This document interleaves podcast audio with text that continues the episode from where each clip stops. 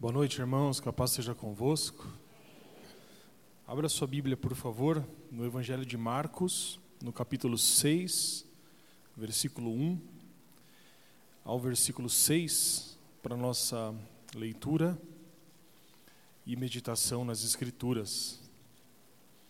Enquanto nós abrimos e eu gostaria de dar um aviso, reforçar, na verdade, um aviso nós estamos com um projeto na igreja é, chamado Casa de Paz, que é um projeto que nós já fazemos há alguns anos e tem tido muitos resultados na evangelização das pessoas, dos irmãos.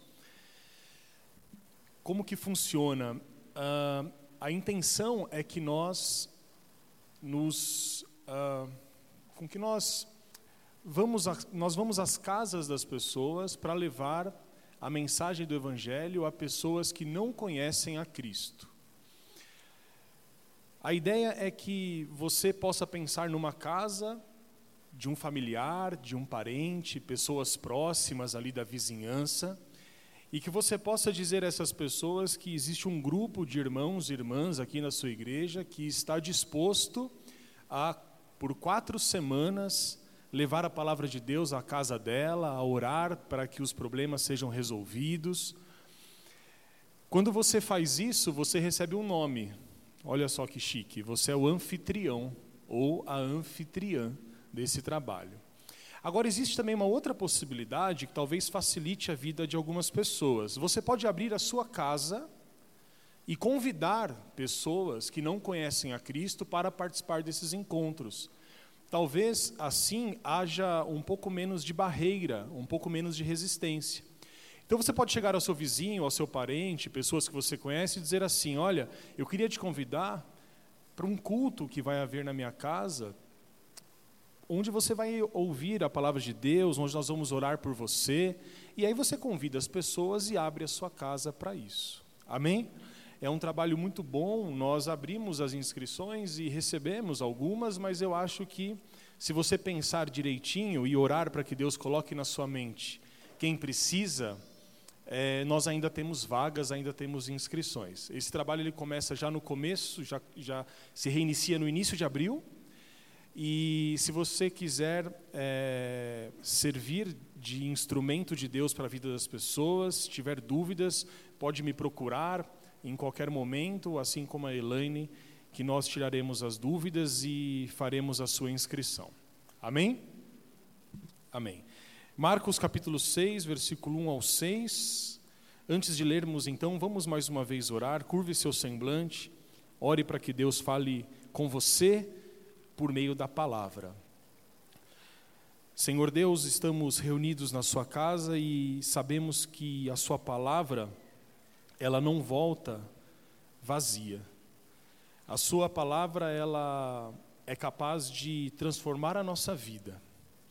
Por isso eu peço que o Senhor fale comigo e com os meus irmãos por meio da sua santa palavra.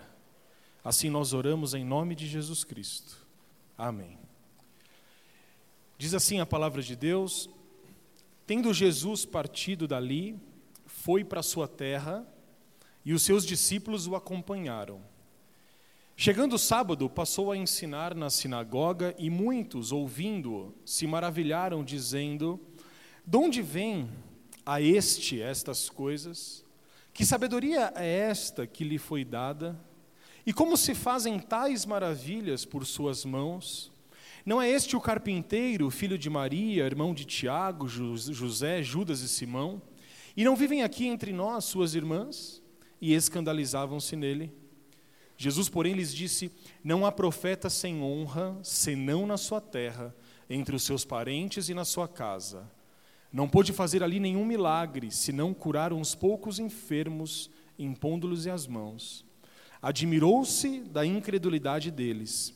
Contudo, percorria as aldeias circunvizinhas a ensinar. Amém. Nós lemos aqui sobre Jesus Cristo voltando para sua terra, para Nazaré, onde ele havia sido criado. Havia ou há, não sei, até um programa de televisão que tinha esse nome, não era? De volta para minha terra. Porque assim como diz Graciliano Ramos, né, o poeta, no canto do exílio, que aqui as aves não gorjeiam como lá. Porque na minha terra tem palmeiras diferentes das palmeiras daqui, eu não me lembro o resto do poema. Quando a gente pensa na nossa terra, e muitos dos irmãos aqui devem ser migrantes, pessoas que vieram de outros estados e estabeleceram aqui, nós temos um olhar nostálgico. Nós nos esquecemos dos problemas e dos defeitos e vivemos com saudade da nossa terra. Se você já viveu no exílio ou se você já viveu fora do, do seu lugar de nascimento, sempre existe o desejo de voltar para a terra de onde você nasceu, onde você foi criado. E o que nós lemos aqui no versículo 1 é que Jesus, pouquíssimo tempo depois de ter sido iniciado no ministério pelo batismo de João Batista, ele tem um desejo no coração e eu creio que propositalmente ele pensou: eu preciso voltar à minha terra, Nazaré, para falar com os meus irmãos. E quando Jesus chega ali, nós vemos no texto que as pessoas elas ficam maravilhadas. E elas olham Jesus dizendo mas, ao mesmo tempo que elas ficam maravilhadas, elas têm um espanto, porque elas reconheciam Jesus, elas conheciam Jesus. E aí nós vemos aqui no versículo 3 que elas começam a dizer assim: Ele não é afinal filho de Maria? Os seus irmãos não moram aqui conosco, as suas irmãs não convivem conosco?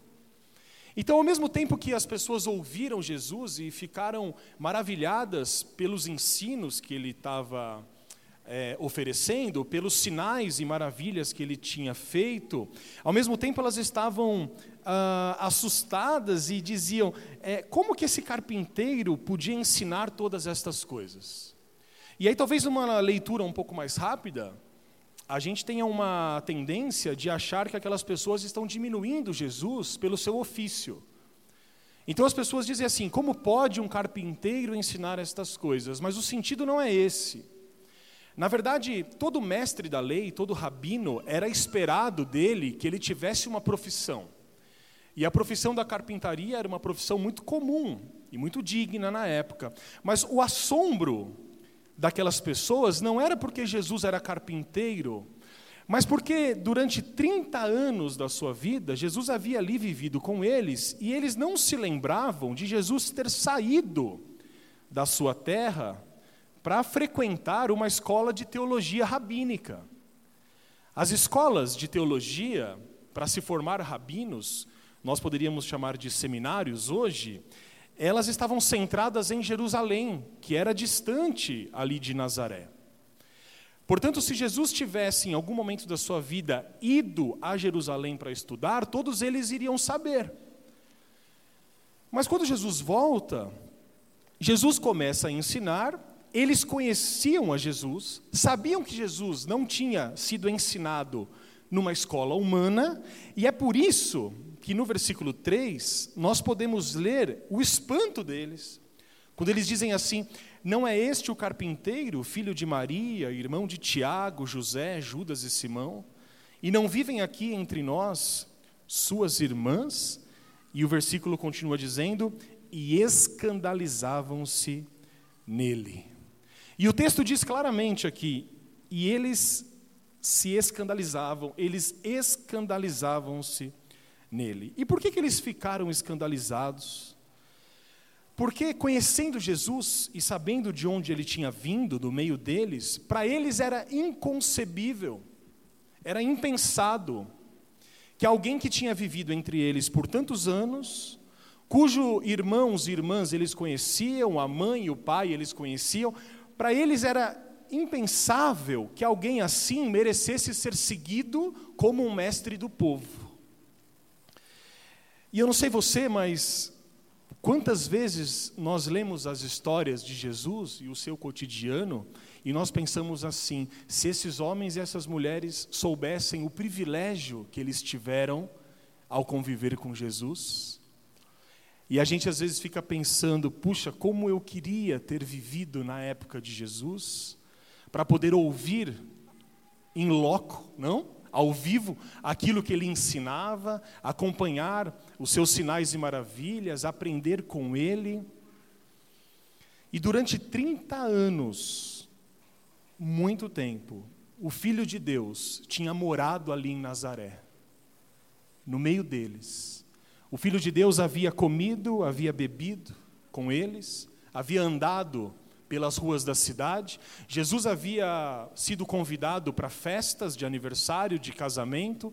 Provavelmente, em algum momento, produziu presentes na sua própria carpintaria. E aquelas pessoas, durante 30 anos, tiveram o privilégio de acompanhar Jesus crescendo como varão perfeito. Mas nós chegamos aqui, Jesus volta para a sua terra, e nós vemos que isso não valeu de nada para aquelas pessoas.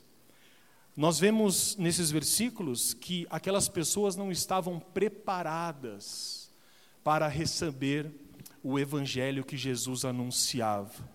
Era como se eles não pudessem acreditar como que um rosto tão conhecido pudesse revelar para eles coisas tão sublimes. E a palavra de Deus nos diz, como nós vemos aí no final do versículo 3, e escandalizavam-se nele.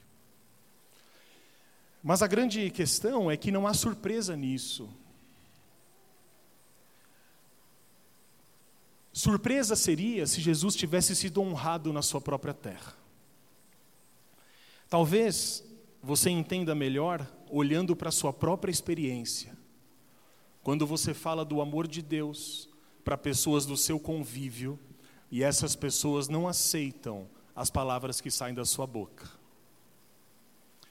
Talvez você tenha familiares que convivem no mesmo teto que você, e são pessoas que não seguem a Cristo e têm os seus olhos fechados para o Evangelho, e você, por meio da sua, das suas palavras, do seu testemunho, você tenta como se diz por aí, enfiar a goela abaixo o evangelho para as pessoas. E você enxerga as pessoas se afundando, indo para o abismo, e os olhos delas estão fechados. E essa experiência que Jesus viveu é também, muitas vezes, a nossa experiência. E o consolo que essa palavra pode trazer ao seu coração é que nós temos bebido do mesmo cálice que o nosso Senhor Jesus Cristo bebeu. Quando você fala do Evangelho às pessoas e não é ouvido, lembre-se de que Jesus também foi desprezado pelos seus. Não foi desprezado apenas pelas pessoas daquela cidade, mas pelos seus próprios parentes. Um dos irmãos de Jesus aqui citado, Tiago, que depois se torna um poderoso pastor do Evangelho, Tiago, que escreve a epístola aí, que está quase no finalzinho da Bíblia, ele só se converte a Jesus Cristo quando Jesus Cristo ressuscita dentre os mortos. Eu imagino que também deve ser difícil você crer no próprio irmão sendo Deus, não é?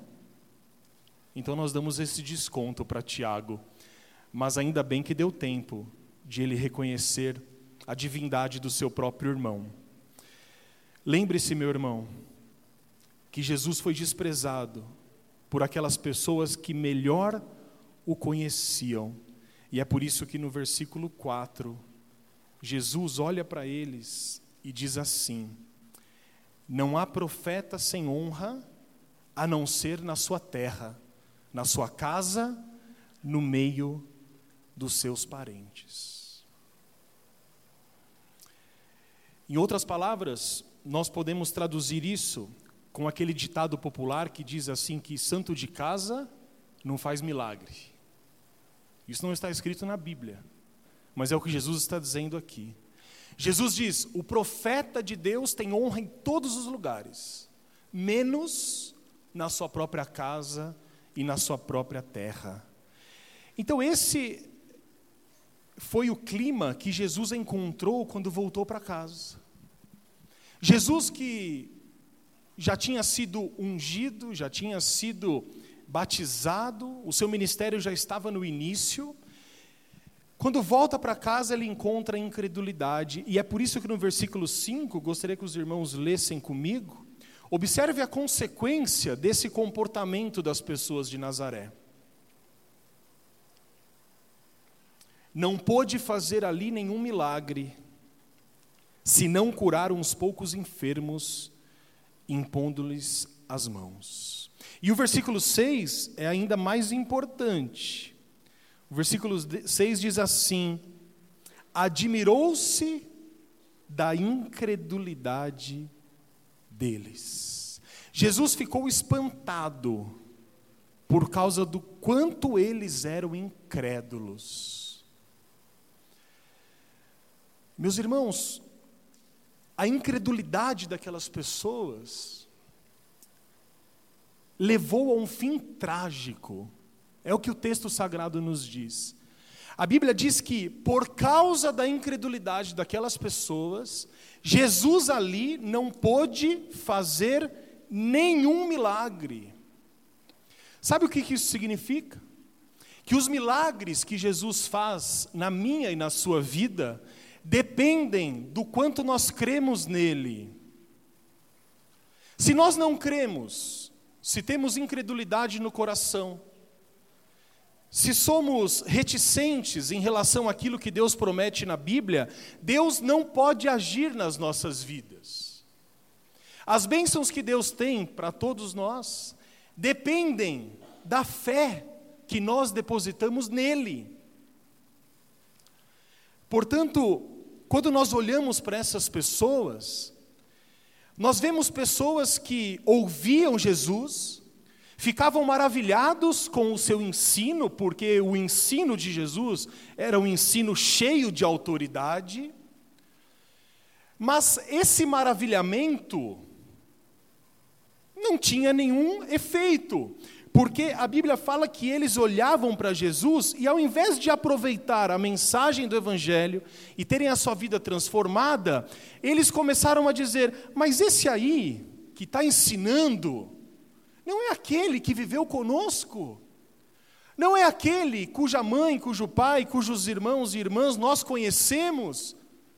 E aí a Bíblia diz que por causa disso, dessa familiaridade que eles tinham com Jesus, eles escandalizavam-se nele. E a consequência é o que nós vemos aqui, por isso não pôde fazer ali nenhum milagre, senão curar umas poucas pessoas. Isso nos ensina algumas coisas, e talvez a maior delas é que existe um pecado, o pior de todos, que é o pecado da incredulidade. Nós gostamos de fazer hierarquias ou desenvolver algumas pirâmides daquilo que é mais ou menos importante. Nós fazemos isso na nossa vida cotidiana. Você já parou para pensar em qual é o pior dos pecados? Talvez o pecado que esteja ali no topo. O que a Bíblia nos ensina é que o pior pecado é o pecado da incredulidade. Só que ao mesmo tempo que esse pecado é o pior de todos, ele também é o mais sutil de todos. Porque existem pecados que são muito fáceis de serem identificados na nossa própria vida. Por exemplo, a preguiça é um deles, não é? A inveja também. E você pode, eu, eu não estou querendo listar os sete capitais aqui, mas você pode pensar em outros pecados também. Pecados mais óbvios. Mas existe esse pecado que é um pecado sutil. E por isso é o pior de todos. E a prova disso é que o primeiro pecado que entrou no mundo foi o pecado da incredulidade. Esse pecado tinha que ser demonstrado de um modo quase que velado, para que Eva, naquele momento, não o reconhecesse como pecado. Lá em Gênesis nós lemos que Deus cria todas as coisas e o homem e a mulher. E Deus diz assim a eles: vocês devem trabalhar na terra cultivá-la, cuidar e nomear os animais. E existe um grande jardim que vocês vão viver. E desse jardim vocês podem comer todos os frutos, aproveitar de todas as delícias, porque eu fiz isso para vocês. Mas existe uma árvore no meio desse jardim, lembram-se disso? Que Deus diz assim: não coma daquela, daquela árvore que a Bíblia chama de árvore do conhecimento do bem e do mal, porque se vocês comerem daquele fruto, certamente morrerás. E Adão e Eva pegaram aquilo para eles, e um certo dia a serpente, que era o próprio diabo, começou a ter um diálogo, uma conversa com Eva. E nós sabemos que Eva come do fruto e depois Adão também conscientemente come do fruto. E o argumento que Satanás usa é o seguinte: Eva, Deus disse que vocês certamente morreriam, mas não é bem assim. Na verdade, ele não quis dizer isso. O que Deus quis dizer é outra coisa.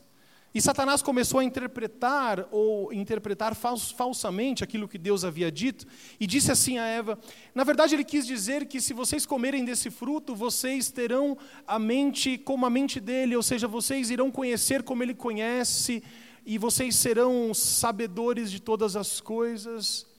Ou seja, aquilo que Deus disse a Eva começou a não ser mais acreditado por ela. É o pecado da incredulidade. A incredulidade é o maior de todos os pecados. É ele que nos separa de Deus. É esse pecado, meus irmãos, que nos priva de receber as bênçãos que estão preparadas para nós. Quando nós lemos a Bíblia, nós nos deparamos com um texto que diz que existem pecados para a morte. A Bíblia também nos diz que existe um pecado que não pode ser perdoado que é a blasfêmia contra o Espírito Santo de Deus. No contexto que Jesus diz isso, Jesus está fazendo obras miraculosas e fariseus que o acompanhavam estavam atribuindo as obras de Deus a Beuzebu. Então Jesus sabia que aqueles homens estavam conscientemente atribuindo uma obra de Deus ao diabo. E Jesus diz: esse pecado não tem perdão, porque vocês blasfemam contra o Espírito Santo. Mas a blasfêmia contra o Espírito Santo também tem um outro aspecto importante.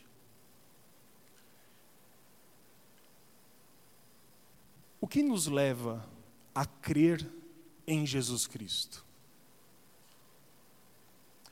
O apóstolo Paulo, em Efésios 2,8, diz o famoso texto, e ele fala pela graça sois salvos por meio da fé. E isso não vem de vós, ou seja, a fé é dom de Deus, não vem por obras, para que ninguém se glorie. O apóstolo Paulo diz assim: vocês são salvos pela graça por meio de um dom. E dom significa presente, é o dom da fé. E essa fé, que dá acesso à graça de Deus, ela não é produzida por mim, nem por você, mas é um presente que Deus nos dá. Nós aprendemos pela Bíblia Sagrada que aquele que convence o homem do seu pecado é o Espírito Santo de Deus. Portanto, quando nós cremos em Deus, significa que somos habitação do Espírito Santo. Porque não haveria nenhuma possibilidade de crermos em Deus se o Espírito Santo não habitasse em nós. O que nos leva a deduzir que se nós não cremos em Deus, ou se semeamos a incredulidade, o Espírito Santo não habita em nós. Portanto, a blasfêmia contra o Espírito Santo é também o desprezo e a incredulidade que um coração sem Deus promove. Eu fico pensando em Davi, quando recebe a visita do profeta Natã. E Davi havia pecado contra Deus e ele sabia disso. E o profeta Natã o confronta. E o salmo de arrependimento de Davi, que é o salmo 51, Davi diz: Deus, eu pequei contra ti, contra ti somente. E talvez ali no versículo 13 ou 14, ele diz assim: Não retires de mim o teu Santo Espírito. Por que, que Davi pede para que Deus não retire dele o Espírito Santo? Porque ele sabe, meus irmãos, que sem o Espírito Santo não há fé e não há arrependimento de pecados. Portanto, o maior pecado que alguém pode cometer contra Deus é não acreditar naquilo que ele diz. O maior pecado, o que te afasta completamente de Deus, não são os pecados que nós, infelizmente, cometemos no dia a dia. Porque esses pecados, nós podemos nos arrepender e pedir perdão a Deus, mas quando nós não cremos em Deus, não há possibilidade de remissão de pecados. Porque a Bíblia Sagrada diz assim que para que você se aproxime de Deus, é necessário que você creia que Ele existe e que é doador de todas as bênçãos.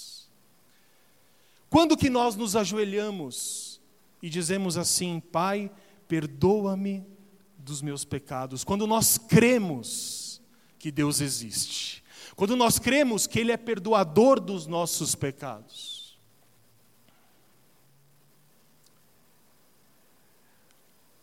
Vocês devem se lembrar da mensagem de domingo passado e se você não estava aqui na igreja, sinto muito. O Spotify não tem a mesma unção.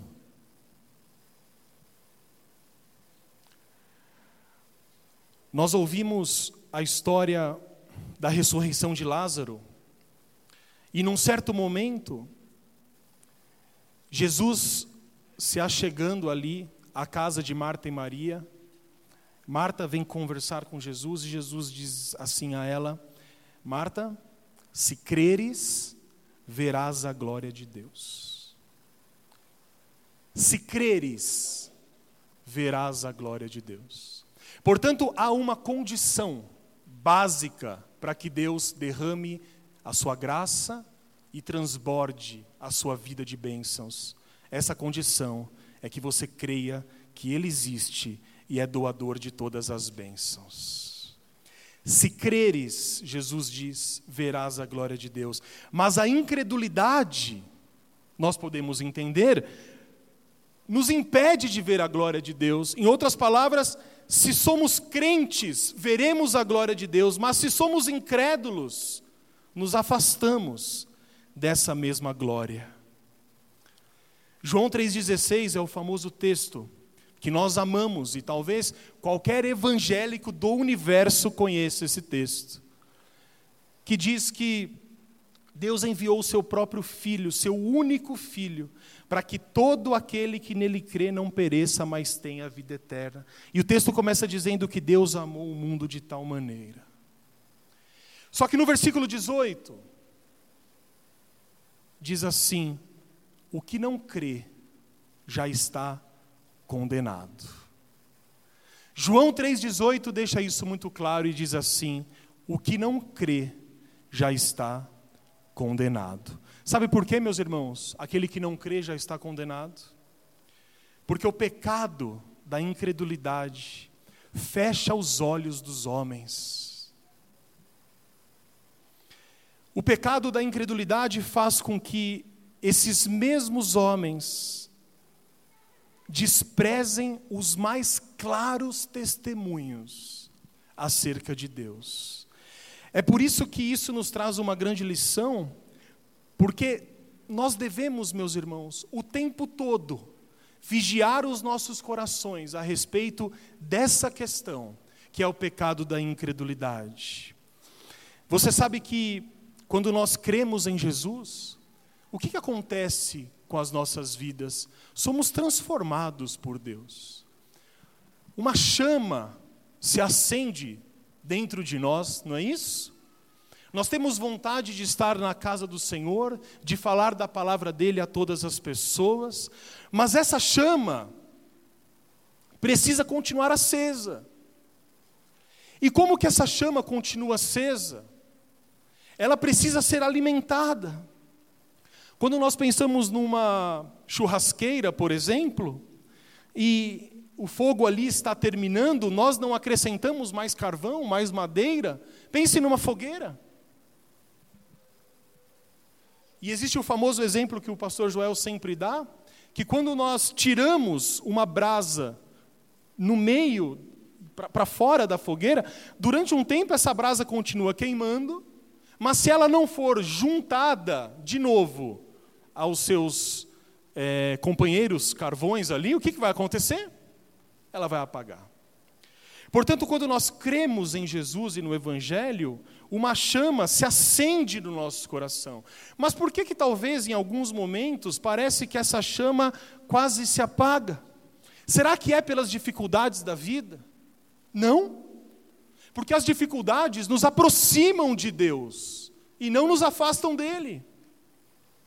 Observe o testemunho que nós ouvimos da irmã Neuza. Imagina o que é você sete meses ficar numa cama dentro de casa. Mas uma coisa nós aprendemos com a experiência dessa irmã, e se você for conversar com ela, provavelmente ela vai confirmar isso. Foram os sete meses em que ela esteve mais próxima de Deus em toda a sua vida. Porque as dificuldades da vida, as tribulações, elas não são suficientes para nos afastar do amor de Deus que está em Cristo Jesus, nosso Senhor, como diz o apóstolo na Epístola aos Romanos. O próprio Jesus diz que aquele que constrói a sua casa sobre a rocha, não é abalado pelas ondas do mar e nem pelos ventos impetuosos, mas aquele que constrói a sua casa sobre areia, as necessidades vêm e a derrubam.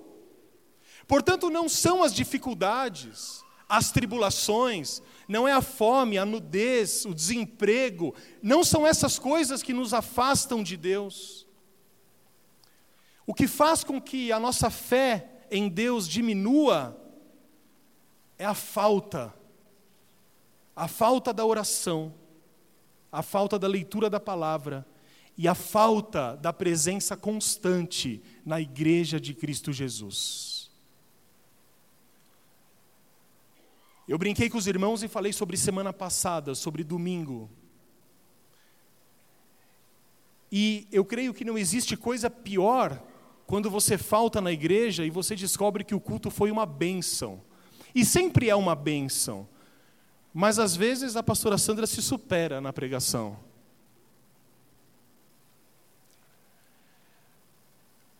John Stott, um grande pastor inglês, morreu há pouquíssimo tempo, um grande teólogo. Numa das suas devocionais, ele relaciona a perda da bênção com a falta no culto. E para isso, ele pega a experiência de Tomé. Olha que interessante. Tomé é um dos doze. Jesus morre. No domingo ressuscita. E os discípulos estão todos reunidos juntos. Oito dias depois, após a sua ressurreição, Jesus aparece no meio dos discípulos e Tomé tinha faltado no culto.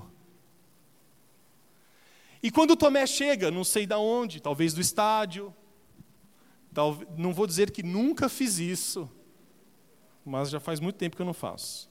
Dois cultos serve para isso, né? Talvez tenha ido em algum lugar visitar alguém, ou talvez é quando chega aquela visita na sua casa e você não tem coragem de dizer, estou indo para a igreja.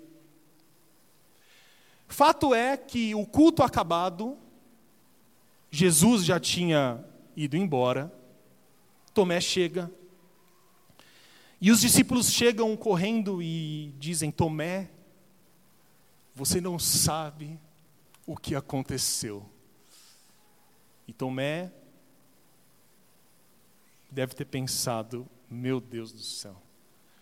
E aí os discípulos chegam para ele e falam: Tomé, Jesus esteve entre nós. Oh, meus irmãos. Tomé se defende e Tomé diz: Ah, mas eu não acredito no que vocês estão dizendo. Todos nós conhecemos a história. Mas fato é que a presença constante na casa do Senhor nos livra do pecado da incredulidade. A constante oração comunitária nos dá forças para enfrentar as tribulações da vida. A leitura diária da palavra serve como antídoto para esse mundo mal que nós vivemos. Então não são as dificuldades, as tribulações que nos afastam de Deus, mas a incredulidade nasce no coração fraco. Não significa que somos perfeitos, não significa que em alguns momentos nós não fraquejemos na fé. Sim, somos humanos. Às vezes, vir para a igreja, abrir a Bíblia, orar no seu quarto, na sua casa, é um verdadeiro desafio. Mas fato é que quando nós vencemos as tentações e nos, pro, e nos propomos a orar, a ler e estarmos na igreja, nós somos grandemente abençoados por Deus, porque Deus recompensa os seus filhos, Deus ama cada um dos seus filhos. E se nós deixarmos de fazer estas coisas, de orar, ler e estarmos sempre na presença de Deus na igreja, não precisa ser profeta para dizer que o desânimo vem e com o desânimo vem a incredulidade. E nós começamos a duvidar das coisas que Deus tem prometido para nós. Porque estar longe de Deus significa que somos incrédulos. É por isso que na Bíblia existem muitas orações, e todas com a sua importância, mas eu poderia pensar em uma oração, a mais importante de todas, que os discípulos fizeram. E lá está registrado em Lucas 17,5. Os discípulos chegaram para Jesus e fizeram um pedido em forma de oração. E eles disseram assim: Senhor, aumenta-nos a fé. Essa é a oração que você deve fazer no meio do desânimo, da dificuldade. Senhor, aumenta a minha fé. Se você tem, meu irmão, uma pequena fé, ore para que ela seja em maior intensidade. Ore para que a sua fé seja aumentada e também conformada à palavra de Deus. E esse é um aspecto importante que eu queria tratar com os irmãos nesse momento. Não basta crer em Deus, mas é necessário crer de maneira correta. As pessoas creem em qualquer coisa. Já pararam para pensar? Qualquer pessoa que você conheça, você pergunta: Você crê em Deus? Creio. Mas em qual Deus você crê? E cada um tem uma visão particular de Deus. Já perceberam isso? É como se nós chegássemos numa loja e disséssemos assim: Olha, eu quero 10 reais do Evangelho. Só 10 reais. E aí você pega as partes mais importantes, que para você te interessam mais. Só que o Evangelho não são apenas aqueles 10 reais. O Evangelho é completo.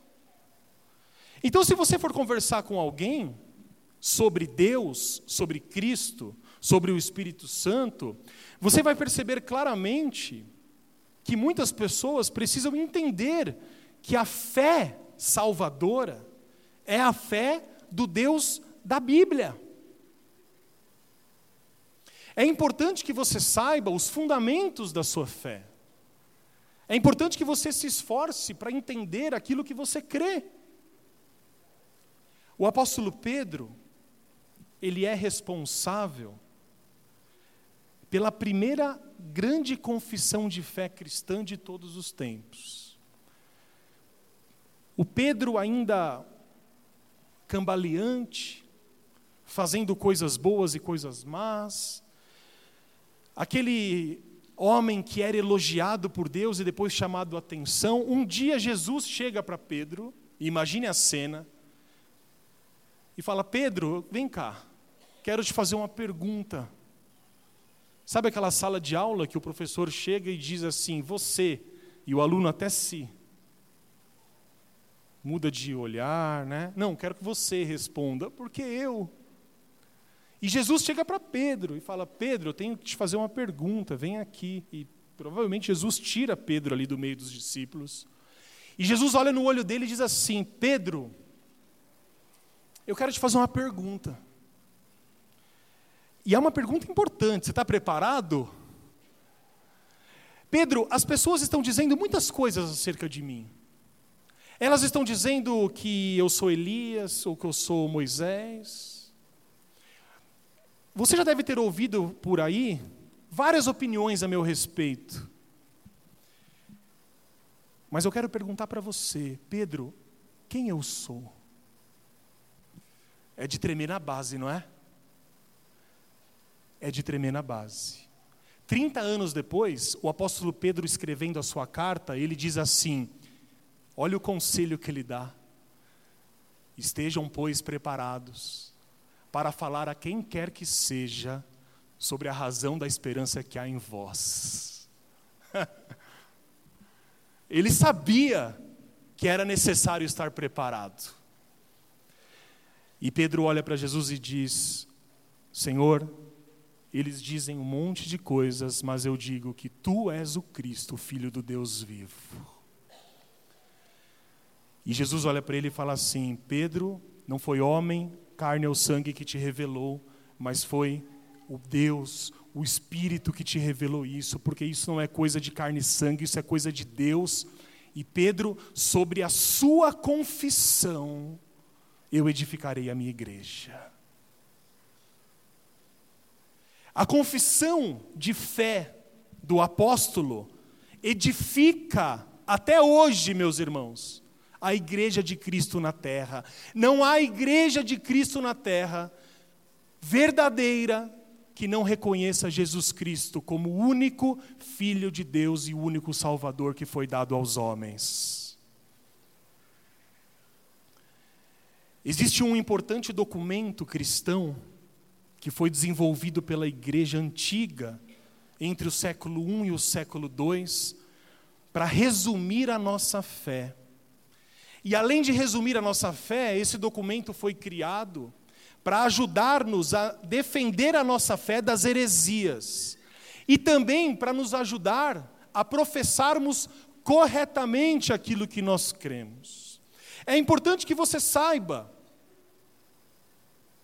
os pontos doutrinários da fé evangélica, porque isso te dá segurança na caminhada, porque isso te traz crescimento, não intelectual apenas, mas te traz crescimento espiritual. É importante que quando alguém perguntar para você o que acontece depois da morte, você tenha clareza na resposta. Porque cremos que não há estado intermediário, que não há purgatório, cremos que o nosso destino é selado quando fechamos os olhos. E a partir daí, é a misericórdia de Deus que nos leva ao céu. É importante que você entenda que Jesus Cristo veio, viveu, morreu, ressuscitou e está à destra de Deus Pai Todo-Poderoso, mas é importante que você saiba que um dia ele voltará. Porque uma, uma heresia gigantesca que aconteceu na igreja cristã antiga é que as pessoas estavam questionando, ou duvidando, ou se tornando incrédulas em relação à volta de Jesus. E eles diziam assim: Mas Jesus está demorando demais. E o apóstolo Paulo diz assim: Não duvide do principal ponto da nossa fé, que é a ressurreição de Cristo Jesus. Leia lá depois em 1 Coríntios capítulo 15. Portanto, esse documento de fé, que nos ajuda e que deve fazer parte da nossa caminhada cristã, é chamado de credo apostólico. E o credo apostólico é a confissão de fé mais usada na adoração pública da igreja cristã de todo o mundo em todos os tempos. E o credo apostólico não é propriedade da Igreja Católica Romana.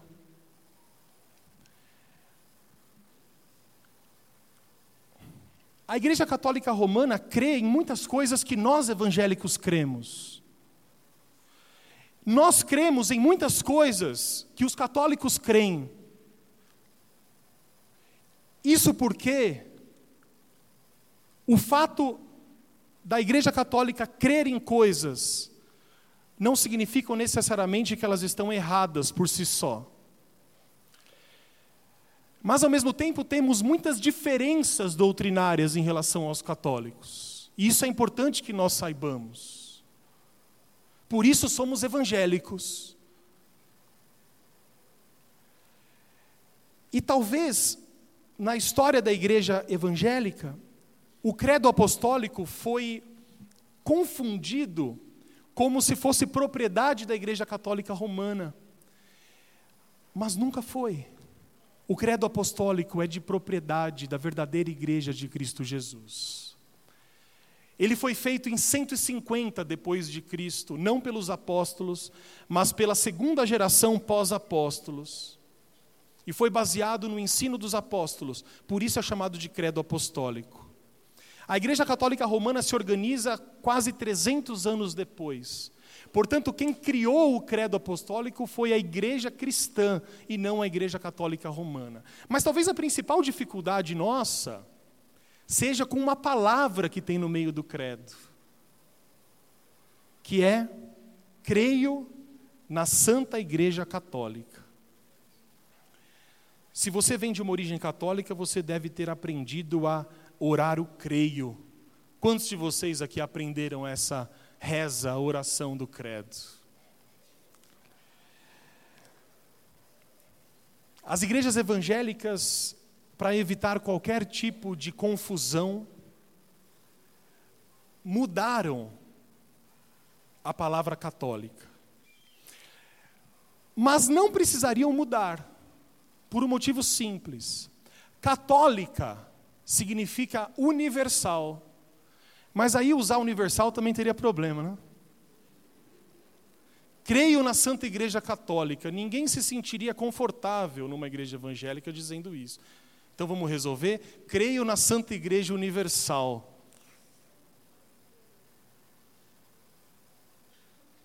Difícil saber o que é o melhor, não? Então ficou convencionado que o credo apostólico seria: creio na Santa Igreja de Cristo. E o credo tem 12, 12 artigos, e eu gostaria de ler junto com os irmãos, acompanhem aí, que são os artigos que resumem a nossa fé. E o credo começa dizendo: Creio em Deus Pai Todo-Poderoso, Criador dos céus e da terra e em Jesus Cristo, seu único Filho, nosso Senhor, o qual foi concebido por obra do Espírito Santo, nasceu da Virgem Maria, padeceu sob o poder de Pôncio Pilatos, foi crucificado, morto e sepultado, e ao terceiro dia ressurgiu dos mortos. Subiu ao céu e está assentado à destra de Deus Pai Todo-Poderoso, de onde há de vir para julgar os vivos e os mortos. Creio no Espírito Santo, na Santa Igreja de Cristo, na comunhão dos santos, na remissão dos pecados, na ressurreição do corpo e na vida eterna. Amém. Essa é a fé bíblica e a fé que nós devemos ter plantada nos nossos corações. São esses artigos de fé que resumem a luta de muitos irmãos ao longo dos séculos. Pessoas deram as suas próprias vidas em nome de uma fé. E é a fé que hoje nós compartilhamos, e é uma fé que pode ser resumida pelo credo apostólico. Que essa oração, que esse credo, nunca falte, meus irmãos, em nossos lábios e nossos corações que nós continuemos a crer num único Deus, Pai Todo-Poderoso, que é o Criador dos céus e da terra. Que você nunca negocie a fé que você tem em Cristo Jesus, nosso Senhor. Que a fé na sua morte, na sua ressurreição, esteja sempre presente no seu coração. Que você continue crendo no Espírito Santo, na Santa Igreja de Cristo. Creia na comunhão dos santos, porque não há evangelho sem comunhão dos santos. Não há igreja, não há fé, ou perdão, não há fé sem igreja. Creia na remissão dos pecados. Creia também que no último dia todos nós seremos ressuscitados em corpo, nos juntaremos às nossas almas e nos encontraremos no céu para adorar o nosso Deus por todo sempre. Que essa fé e essa certeza esteja sempre presente em nós, dia após dia, em nome de Jesus Cristo. Amém. Curve seu semblante, por gentileza. Com o semblante curvado, podemos orar a Deus. E oremos a Ele dizendo: Senhor Deus, afasta-nos do pecado da incredulidade. Nos dê forças para continuarmos falando da Sua palavra aos nossos conhecidos, familiares, mesmo que talvez ainda não tenhamos resultados práticos, nós sabemos que estamos plantando e temos a certeza de que um dia iremos colher. Assim como aconteceu com o Senhor, muitas vezes nós pregamos às pessoas e elas não entendem, não se transformam, não têm o seu coração tocado, mas nós continuamos crendo que a Sua palavra não volta vazia, que toda palavra que é levada às pessoas, por nosso intermédio, o seu Santo Espírito é capaz de convencê-las do pecado, da justiça e do juízo. Pai amado, que nós continuemos crentes, acreditando em todas as bênçãos que o Senhor tem para nós Afasta-nos do desânimo, da falta de vontade de estar na tua casa, de orar, de ler a palavra. Tira de nós, Pai, esse desânimo e fortaleça a nossa fé dia após dia. Por isso que eu oro com os meus irmãos, assim como os discípulos oraram, Senhor, aumenta-nos a fé. E que nós estejamos assim como o apóstolo Pedro esteve, sempre prontos a dizer para quem quer que seja sobre a razão da esperança que habita em nós. Que possamos ter a doutrina bíblica e evangélica sempre nos nossos lábios, mas principalmente ardendo nos nossos corações. Assim nós seremos sustentados de glória em glória, de vitória em vitória pelo poder do teu Santo Espírito. Assim nós oramos, em nome de Jesus Cristo. Amém. Senhor.